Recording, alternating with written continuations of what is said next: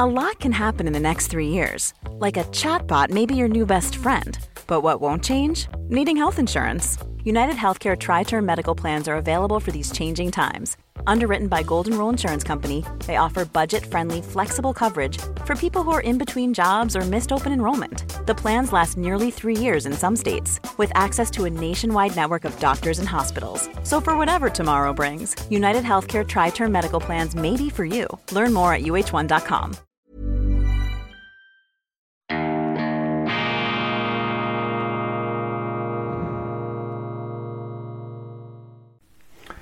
Grüezi miteinander, ganz herzlich willkommen bei Weltwoche Daily, die andere Sicht, unabhängig, kritisch, gut gelaunt, schweizerische Ausgabe aus Bern am Dienstag, dem 27. September 2022. Schnallen Sie sich an, bei uns geht's gleich rasant weiter. Ich starte mit einem innovativen Werbeformat, mit einem klassischen Live-Read einer gesprochenen Anzeige.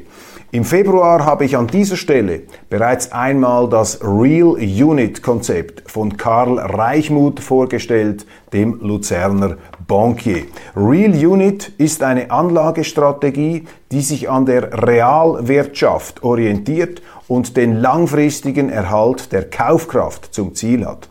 Investiert wird vor allem in Gold, Silber und Aktien von gesunden, mehrheitlich schweizerischen Firmen. Wie bewährt sich die Strategie im Inflationsjahr 2022? Gerade in Zeiten wirtschaftlicher Unsicherheit und Inflation zahlt sich dieser Ansatz aus. Real Unit hat nämlich die Korrektur an den Börsenmärkten deutlich besser überstanden als viele andere Bankprodukte. Seit diesem Sommer ist Real Unit zusätzlich zum Handel an der Berner Börse auch als digitaler Aktientoken verfügbar.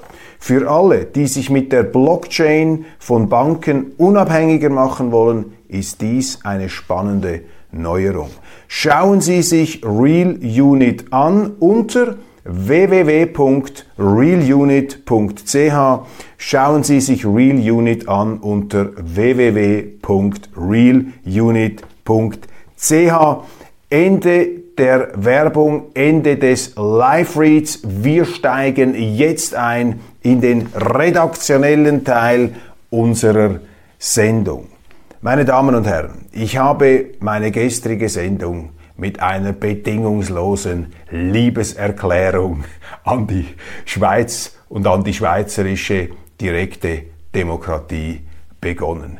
Ich bin ein dezidierter Befürworter der Schweiz. Ich stehe auf der Seite der Schweiz und vor allem bin ich ein Verteidiger unserer direkten Demokratie, unseres Föderalismus und unserer Neutralität. Das sind die drei wesentlichen Staatssäulen, die die Schweiz reich und stark gemacht haben. Da dürfen wir uns nicht den geringsten Illusionen hingeben. Die Schweizer, denen geht's nicht besser, weil wir genetisch bevorteilt werden, wären, weil wir besonders schöne Berge haben, gesunde Luft oder gesunde Milch. Das sind natürlich auch wesentliche Faktoren, die zur Prosperität der Schweiz beigetragen haben. Nein, das Wichtigste sind die Fundamente unseres Staates und die direkte Demokratie, das ist ja weltweit einzigartig.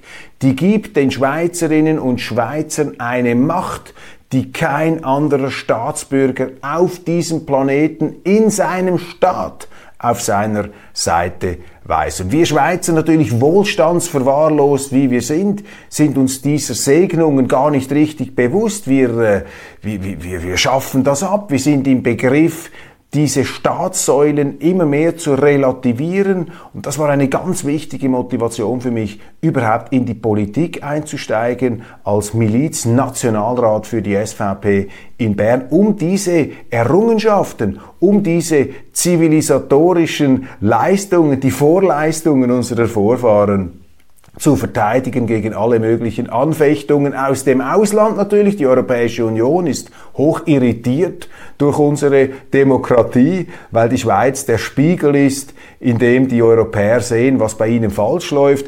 Aber die Gefahr für die Schweiz kommt nicht aus der Europäischen Union. Die Gefahr für die Schweiz äh, kann nur dann akut werden, wenn die Schweizer, wenn die Schweizer der Schweiz gefährlich werden, indem sie die Schweiz preisgeben, indem sie die Schweiz nicht mehr festhalten. Und die direkte Demokratie, die Demokratie, das ist vielleicht das, was neben der Neutralität und unserer kantonalen Eigengesetzlichkeit ähm, und dem kantonalen Eigengewicht und dem Kantönligeist die Schweiz ausmacht, diese direkte Demokratie ist äh, immer wieder am stärksten gefährdet, weil die Politiker die direkte Demokratie hassen. Viele Demo Politiker haben wahnsinnig Mühe mit der direkten Demokratie, was nachvollziehbar ist, denn die direkte Demokratie beschneidet die Macht des Politikers und sie mehrt, sie optimiert die Macht des Bürgers. Das ist etwas vom Großartigsten. Das zwingt den Staat in der Schweiz dazu, sich immer wieder am Bürger zu orientieren, die Interessen und die Lebenswirklichkeit der hier lebenden Menschen ins Zentrum zu stellen und eben nicht die Interessen der Politiker, obwohl die Politiker das immer wieder probieren diese direkte Demokratie zurückzubinden, damit ihre Interessen, die politischen Interessen, die Interessen der politischen Klasse im Vordergrund stehen. Und das ist ja das große Problem in der Europäischen Union, in vielen repräsentativen Demokratien, dass dort eben die Politiker viel zu viel zu sagen haben und die Politiker, nicht weil sie böse Menschen wären, die Politiker, weil sie eben notwendigerweise in einer Blase mangelhafter Information leben, sind dadurch eben auch stärker gefährdet, falsche Entscheidungen zu treffen. Entscheidungen, die eben nicht maßgeschneidert sind ähm, auf die Bedürfnisse, auf die Interessen der Bürgerinnen und Bürger, die in der Wirklichkeit stehen, die der Wirklichkeit, der Realität stärker ausgesetzt sind als die Politiker in ihren oftmals leider auch geschlossenen Abteilungen. Und die Demokratie, diese Perle, die direkte Demokratie, diese Perle der Schweiz, die ist gestern wieder einmal aufs fürchterlichste, aufs fürchterlichste mit Füßen getreten worden, und zwar von der Sozialdemokratischen Partei der Schweiz. Die SP hat nach dem Ja, nach dem Abstimmungsjahr vom Sonntag für die AHV-Revision, für die AHV-Reform zu einem Streik aufgerufen. Das heißt, die SP-Führung, das sind Nationalräte, da, sind, äh, da ist Cedric Wermuth dabei, da ist, äh, da ist die Matthäa Meyer dabei, da ist die Tamara Funicella dabei, die ehemalige Jungsozialistin, die eine Brandrede gehalten hat, eine Brandrede, eine Hetzrede gegen, die, gegen den Volksentscheid. Stellen wir uns vor, wenn ein bürgerlicher Politiker sich dermaßen hätte gehen lassen, die Zeitungen wären voll, aber die Toleranz der äh, Medien gegenüber diesen Ausschweifungen und Entgleisungen ist in der Schweiz nicht nur in der Schweiz grenzenlos, weil die meisten Journalisten eben links sind, weil sie das für unproblematisch erachten, weil auch die Journalisten kein Problem damit haben, wenn die Demokratie relativiert wird, solange ihre Gesinnungen, ihre politischen Vorlieben im Vordergrund stehen. Und das ist das ganz große Problem der Sozialdemokraten. Die Sozialdemokraten, ich glaube, das kann man nach diesem Wochenende sagen, stehen mit der Demokratie, stehen mit der direkten Demokratie auf Kriegsfuß. Sie sind nicht der Meinung, dass die Mehrheit entscheidet. Sie sind der Meinung, sie haben die Wahrheit. Ihre Wahrheit steht über dem, was eine Mehrheit in diesem Land entschieden hat. Das zeigt auch den zutiefst intoleranten Charakter dieser Partei, die die Demokratie nur so lange akzeptiert, bis sie ihren Interessen, ihren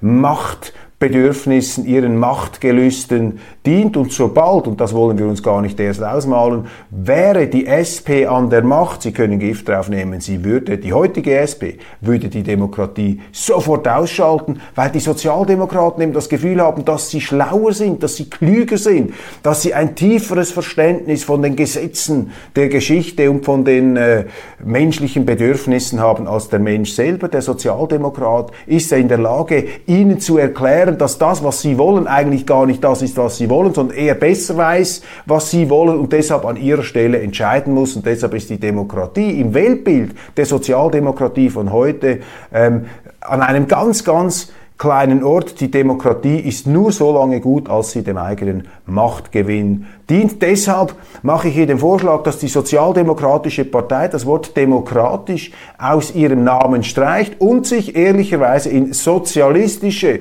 Partei der Schweiz umbenennen sollte. Das wäre nämlich eine ehrlichere Selbstdeklaration, denn der Sozialismus ist zutiefst undemokratisch, das haben wir in der Geschichte gesehen, der Internationalsozialismus, der rote Sozialismus, aber auch der braune Sozialismus, der Nationalsozialismus, zutiefst undemokratisch, weil eben diese sozialistischen Bewegungen philosophisch in einer Tradition ähm, wurzeln, die für sich in Anspruch genommen hat, die Gesetze der Menschheit, die Weltformel, die Gesetze der Geschichte durchschaut zu haben. das ist das Gegenteil von dem, was meine Überzeugung ist. Ich sage, der Mensch weiß überhaupt nicht Bescheid. Der Mensch ist ein Haufen von Irrtümern, immer wieder zu Geistesblitzen und Lichtblicken in der Lage. Aber wenn sich der Mensch einbildet, hier über ein qualifiziertes Wissen, über die Rätsel der Menschheit und die Geheimnisse der Geschichte zu verfügen, dann müssen sie sich in Sicherheit bringen oder sie müssen diese Person auf den nächstmöglichen Polizeiposten äh, in Gewahrsam ähm, äh, verfrachten, weil sonst es gefährlich werden. Die Wut der linken Frauen gegen alte, reiche, weiße Männer und gegen bürgerliche Frauen. Knappes Ja zur AHV. SP ruft zum Streik auf. Wir plädieren dafür, dass die Sozialdemokraten das Wort Demokraten aus ihrem Parteinamen streichen. Und wenn wir schon bei der Demokratie sind, ist Ihnen etwas aufgefallen. Wir hatten Wahlen in Italien. Dort ist Giorgia Meloni gewählt worden. Eine rechte, eine konservative, man könnte vielleicht auch sagen, eine liberal-konservative Politikerin, weil, das entnehmen wir ihren Forderungen, ähm, weil sie der Auffassung ist, dass man in Italien die Steuern senken sollte. Nun haben die italienischen äh, Staatskassen keine Reserven mehr, dass man da die Steuern senken könnte. Und wenn Frau Meloni die Steuern senken würde und gleichzeitig auch die Staatsausgaben zurückfahren würde, dann wäre sie eine in dem Sinn vorbildliche Liberale. Aber auch die Senkung der Staatsausgaben an sich ist ein liberaler Akt, denn wenn Sie dem Staat Geld entziehen, dann zwingen Sie ihn eigentlich, seine Aufgaben zu fokussieren, bestimmte Dinge nicht mehr zu tun, die er vorher getan hat. Aber in der Praxis funktioniert das nicht und in, in Italien funktioniert das sowieso nicht. Und gleichzeitig hat Frau Meloni auch noch angekündigt, die Renten zu erhöhen. Also sie wird die Defizite massiv nach oben schrauben und das hat zur Folge, dass äh, Italien noch mehr Schulden aufhäufen wird. Darin unterscheidet sie sich nicht von ihrem Vorgänger Mario Draghi der den Schuldenberg auch schon nach oben gedrückt hat. Ich habe ja das gestern auch in meiner Sendung erklärt. Die italienischen Politiker nützen jetzt diese Fehlkonstruktion Euro aus, um das Geldsystem der Europäischen Union auf Kosten der Deutschen, auf Kosten der Österreicher auszupressen. Aber sie haben eine gewisse moralische Legitimation dafür, denn der Euro ist für Italien, den sie allerdings auch freiwillig beschlossen haben einzuführen, der Euro ist für Italien viel zu schwer und er drückt sie, er drückt die Wirtschaft und darum äh, setzen sie sich jetzt mit denen ihnen zu gebotenen, äh, zu Gebote und zur Verfügung stehenden Mitteln zur Wehr. Das Ganze zeigt Ihnen einfach, dass dieser Euro eine wirklich falsch konstruierte Währung ist. Das funktioniert nicht, wenn Sie über unterschiedlichste Volkswirtschaften die gleiche Währung stülpen, denn der Euro ist notwendigerweise für Deutschland viel zu leicht und für Italien, für Griechenland viel zu schwer. Aber wir wollen hier nicht über den Euro sprechen, primär, sondern über die Demokratie. Und die großartige Meldung dieses Wochenendes aus Italien besteht ja darin, dass wir dort wieder eine demokratisch gewählte Regierung haben. I'm Sandra, and I'm just the professional your small business was looking for. But you didn't hire me because you didn't use LinkedIn jobs. LinkedIn has professionals you can't find anywhere else, including those who aren't actively looking for a new job but might be open to the perfect role, like me. In a given month, over 70% of LinkedIn users don't visit other leading job sites. So if you're not looking on LinkedIn, you'll miss out on great candidates like Sandra. Start hiring professionals like a professional. Post your free job on linkedin.com/people today. A lot can happen in three years, like a chatbot may be your new best friend. But what won't change? Needing health insurance. United Healthcare Tri Term Medical Plans, underwritten by Golden Rule Insurance Company, offer flexible, budget friendly coverage that lasts nearly three years in some states. Learn more at uh1.com. Das ist ja das eigentliche, die eigentliche Pointe. Die letzten Regierungen sind ja ausgekungelt worden in obskuren Hinterzimmermanövern. Man hat gar keine Wahlen mehr durchgeführt. Übrigens die Absetzung des Langzeitpremiers Silvio Berlusconi ist damals orchestriert worden von Nicolas Sarkozy und Angela Merkel, weil sich Berlusconi geweigert hat, nach der Pfeife der Eurokraten zu tanzen. Berlusconi übrigens, der nicht gegen die Europäische Union ist, er ist einfach vermutlich etwas mehr für Italien als für die Europäische Union, aber er ist kein Anti-EU-Politiker. Aber der wurde einfach eiskalt abgesetzt, als er sich den Direktiven aus Brüssel, Berlin und Paris widersetzt hat. Und seither hatten wir keine richtige demokratische Regierung mehr in Italien. Das hat sich nun geändert. Aber anstatt das zu bejubeln, anstatt das zu begrüßen, zu befürworten, positiv darzustellen, haben sich die Medien bereits eingeschossen auf diese Giorgia Meloni, ganz im Stil von EU-Kommissionspräsidentin Ursula von der Leyen, die an einem Vortrag, ich glaube in den USA, gesagt gesagt hat, ja, ja, wir beobachten dann ganz genau,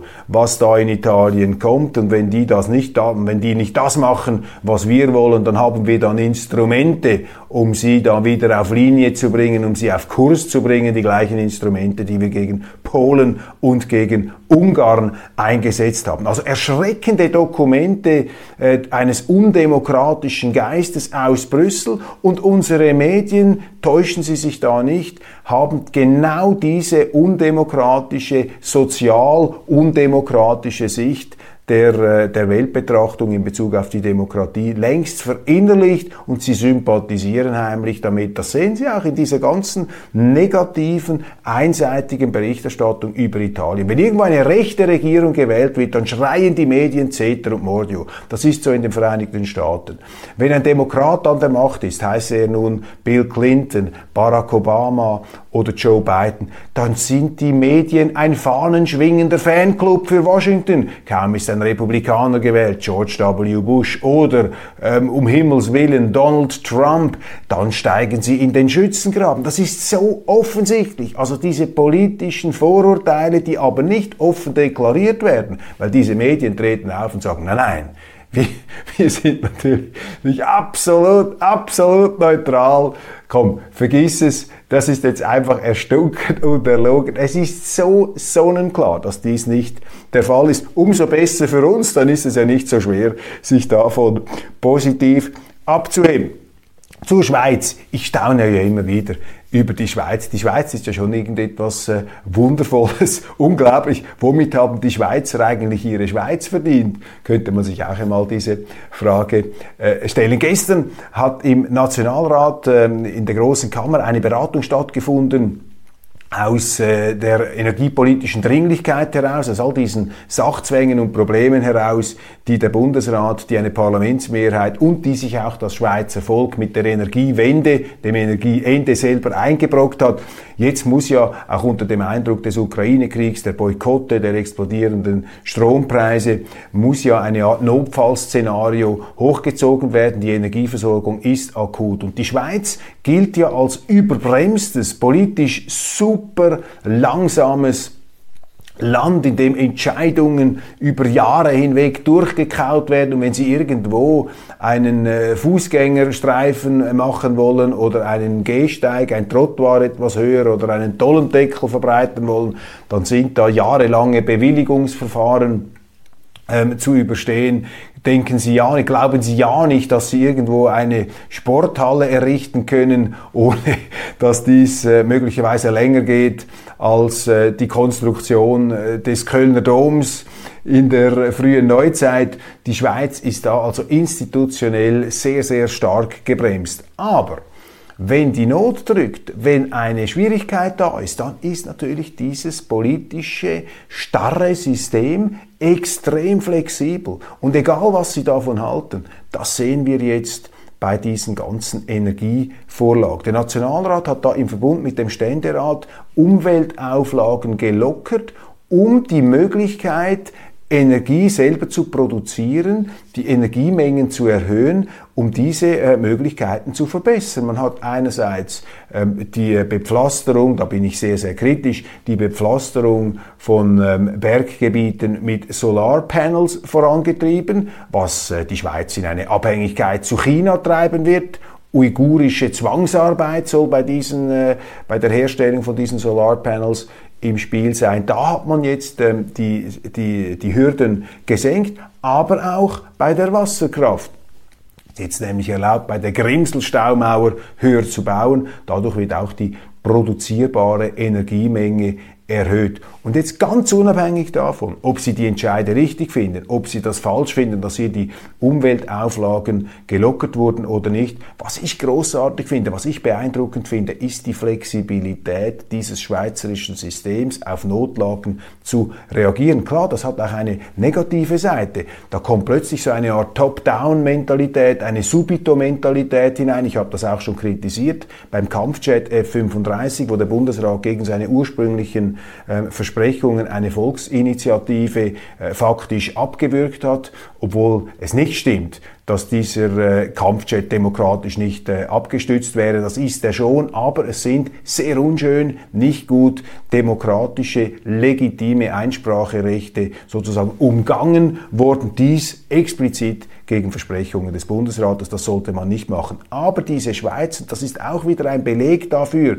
was für ein großartiges institutionelles Wunderwerk wir in den Händen halten. Nicht, weil wir das selber gemacht hätten. Da müssen wir schön bescheiden und demütig bleiben. Nein, weil uns das geschenkt wurde von unseren Vorfahren. Und wir müssen uns dieses Geschenks immer wieder als würdig erweisen. Wir müssen das stets aufs Neue verteidigen. Das ist die Willensnation. Wir müssen diese Schweiz wollen. Und wenn wir sie nicht mehr wollen, dann geht die Schweiz vor die Hunde und das ist die ganz große Gefahr, die wir heute haben.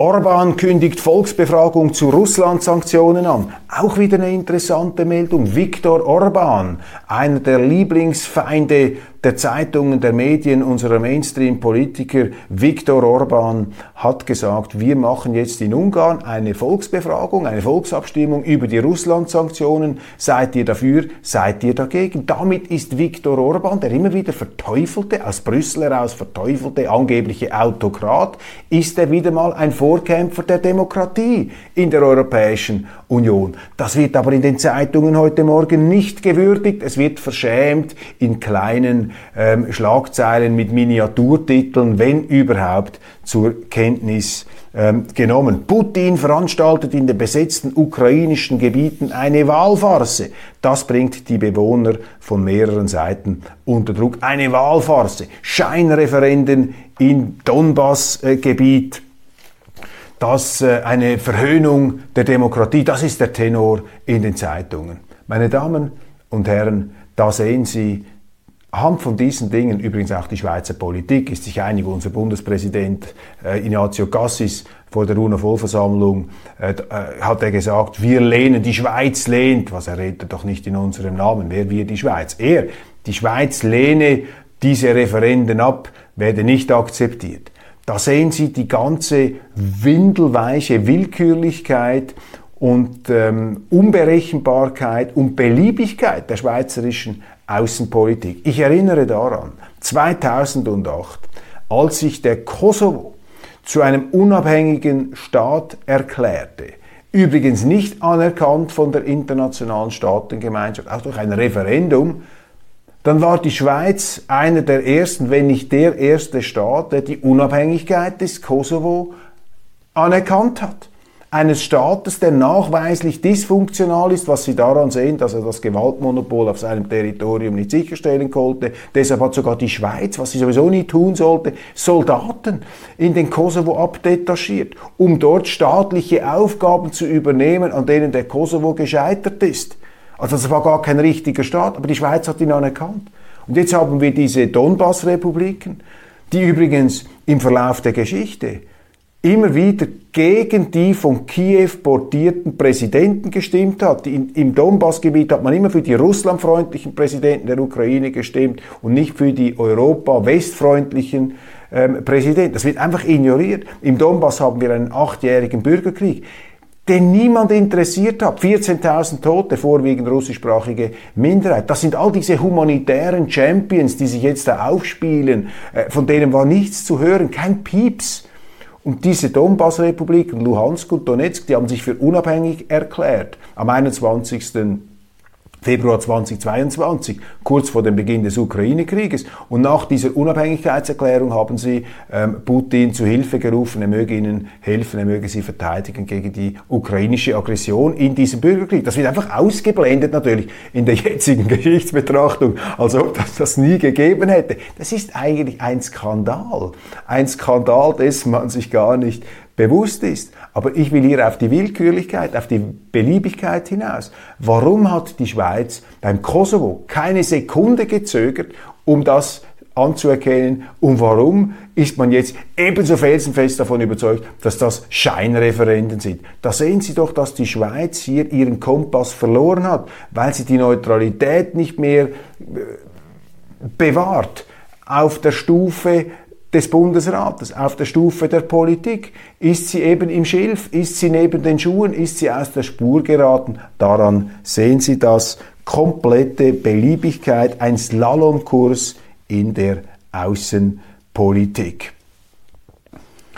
Meine Damen und Herren, das war's. Wir sind bereits fertig. Am Ende der heutigen Sendung angelangt. Es ist wieder einmal schneller vorbeigegangen, als man das gedacht hätte. Ich danke Ihnen ganz, ganz herzlich für Ihre Aufmerksamkeit und freue mich. Äh, Sie sehen, ich bin selber überrascht, dass wir schon am Ende dieser Sendung sind. Und ich freue mich, wenn wir uns morgen wiedersehen bei Weltwoche Daily, die andere Sicht, unabhängig, kritisch und selbstverständlich verlässlich, eben nicht beliebig und willkürlich, sondern verlässlich gut gelaunt, nicht weil wir uns da irgendwelchen Illusionen hingeben über den Ernst der Lage heute in der Welt und den Ernst der Lage in der Schweiz, aber ganz einfach deshalb, weil eine gesunde Glücksdosis, eine, ein gesunder Pegelstand des sich Gutfühlens es einem ermöglicht, in gerade in schwierigen Zeiten, gerade in schwierigen Zeiten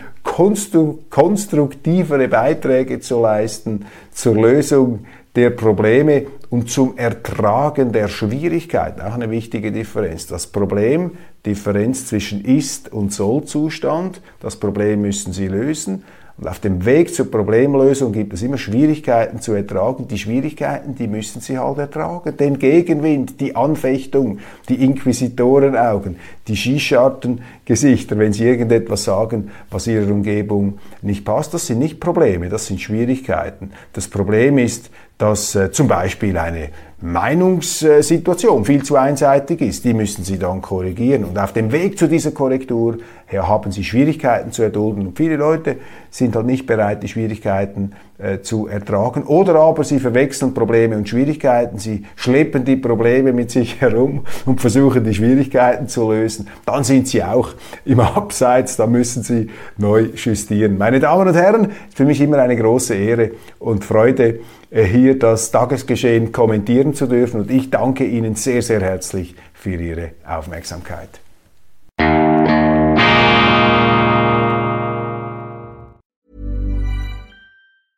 Even on a budget, quality is non-negotiable. That's why Quince is the place to score high-end essentials at 50 to 80% less than similar brands. Get your hands on buttery soft cashmere sweaters from just 60 bucks, Italian leather jackets, and so much more.